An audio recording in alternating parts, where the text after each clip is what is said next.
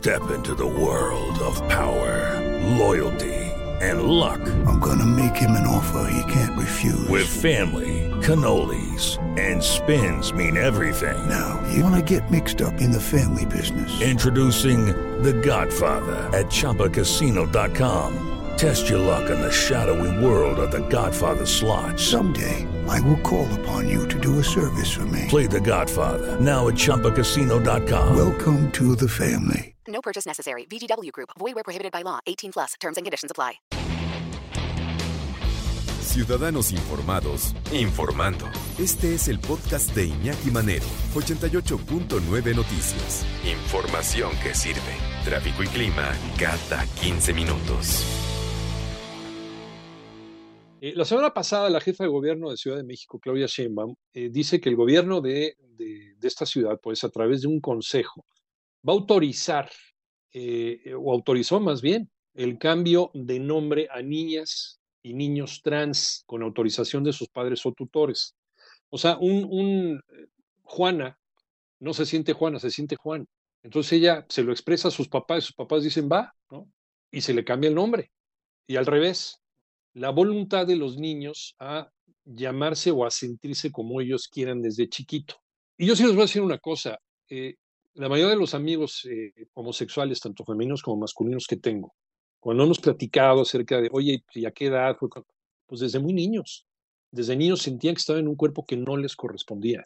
¿no? No, no es algo que se les pegue, ¿no? no es una infección, no es una enfermedad, ya, ya dejó de ser, ¿no? ya lo sacaron del anaquel de las enfermedades mentales desde los años 70, ¿no? Ya dejemos esa historia en paz. Simplemente ellos se sienten con un, con un cuerpo, con una actitud distinta. Vamos a preguntarle a una experta dentro pues, de, la, de la conducta humana. Y le agradecemos mucho que nos tome la llamada en 88.9 Noticias con Sara Juliet Leo Rodríguez, psicóloga y maestra en medicina conductual. Los menores de edad están capacitados mentalmente para tomar este tipo de decisiones. ¿Cómo estás, eh, eh, Sara? Muy bien, muchas gracias, muchas gracias por la invitación. Oye, vaya tema, ¿no? Pero, pero los niños están capacitados a una edad, no sé, estoy pensando nueve, ocho, diez años de tomar este tipo de decisiones. Sí, mira, es, es, la verdad es un tema muy polémico porque pues ahí metemos ¿Sí? como pues toda la parte social y las construcciones que nosotros mismos vamos formulando, pero lo que sí debemos identificar es que eh, la identidad de género se desarrolla en, en etapas desde muy temprana edad, como bien lo mencionabas, eh, uh -huh. a, a, niños, por ejemplo, de dos años, eh, tú puedes eh, empezar a ver cómo esa conciencia con respecto a las diferencias físicas entre eh, mujeres, hombres van tomando como esa conciencia.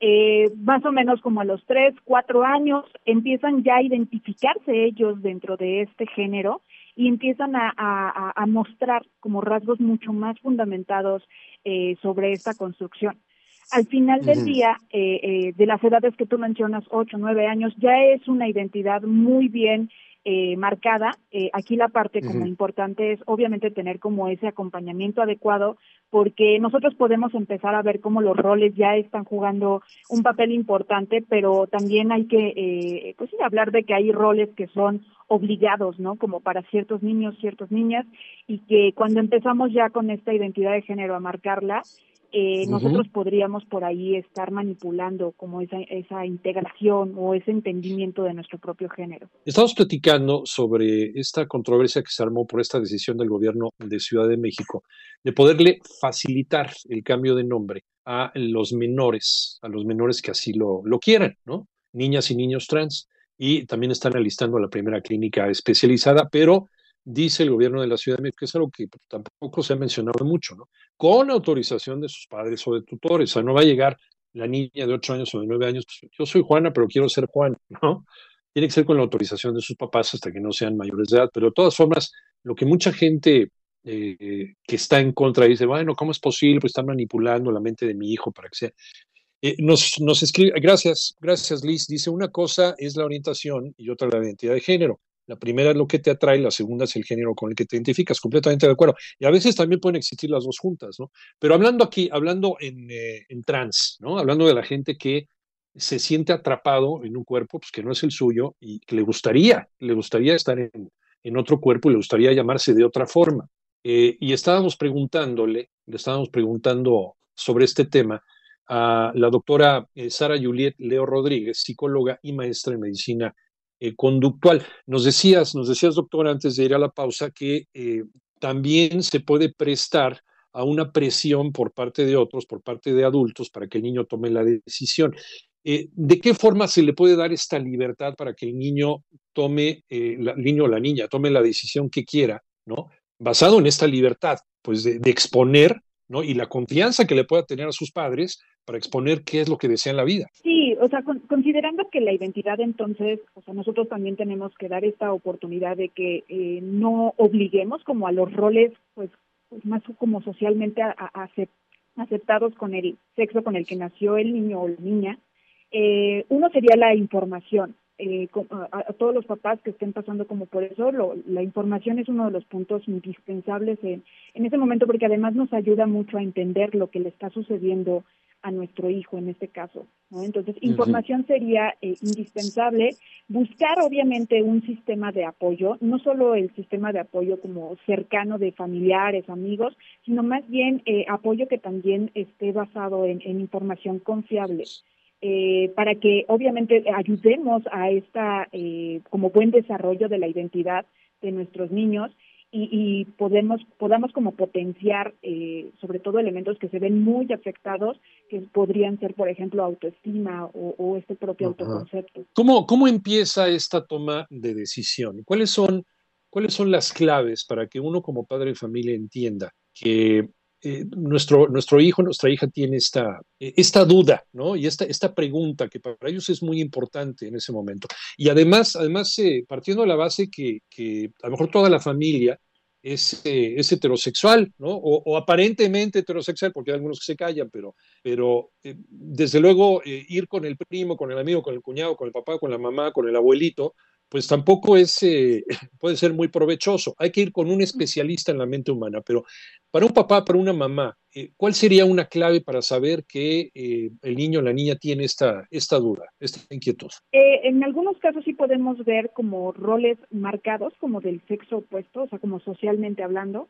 Por ejemplo, niñas que se visten o que tienen como más gustos, quizás como más masculinos, eh, y viceversa, ¿no? Niños que tienen como más, eh, se identifican más con roles eh, femeninos, vestimenta, cabello, etcétera. Eh, ese sería como un indicador. Otro importante, pues obviamente es la propia verbalización de, del niño, ¿no? O sea, esto sí lo vemos en, en edades muy tempranas donde los niños pueden abiertamente decir, no me siento como niño o como niña dependiendo de, del caso del, del sexo, ¿no? Eh, Serían como algunos de los puntos que podríamos tener como muy claros. Por ejemplo, también el juego entre pares eh, no, no corresponde a los roles eh, estereotipados.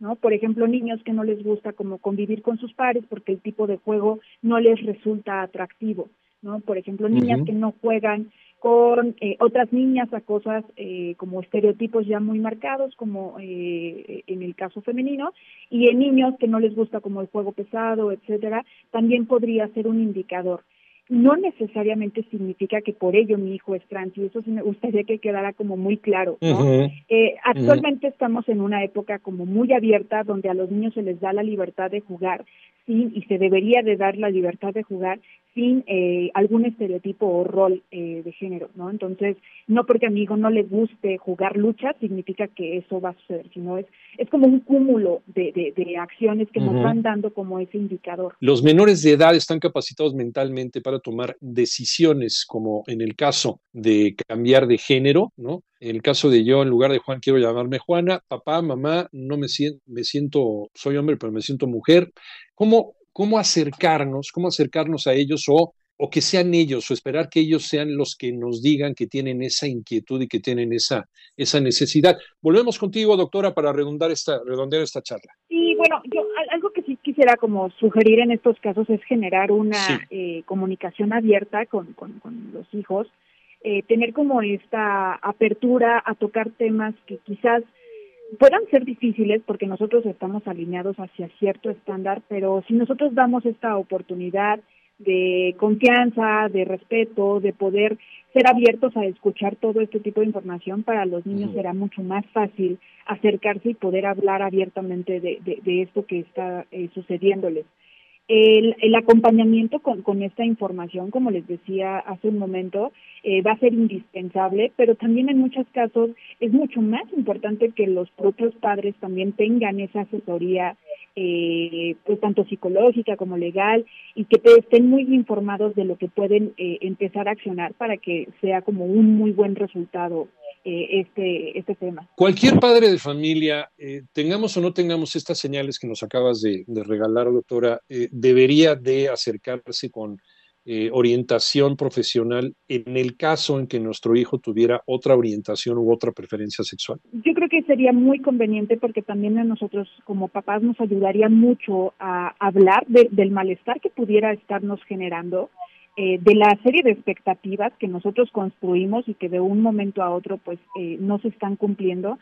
Entonces sí sería muy importante que como padres pues pudiéramos recibir este apoyo eh, psicológico y, social. Creo que sería muy importante y nos daría un panorama completamente diferente para abordar como esta situación que se estaría enfrentando. Padres más preparados, no reactivos, pero ya con, eh, una preparación previa para poder afrontar cualquier cosa que se nos presente en la vida con la educación de nuestros hijos. Doctora Sara Juliet Leo Rodríguez, psicóloga y maestra en medicina conductual. ¿En dónde te encontramos, doctora? Me encuentran en redes sociales. He tratado por ahí de estar un poco más activa como psico Sara Leo, eh, tanto Instagram, Facebook. Eh, también en LinkedIn me encuentran como Sara Leo. También estoy ahí publicando algunas cosas. Y bueno, pues ahorita con esta contingencia, pues en consulta en línea solamente. Claro. Muchas gracias, doctora. Gracias por eh, platicar con nosotros.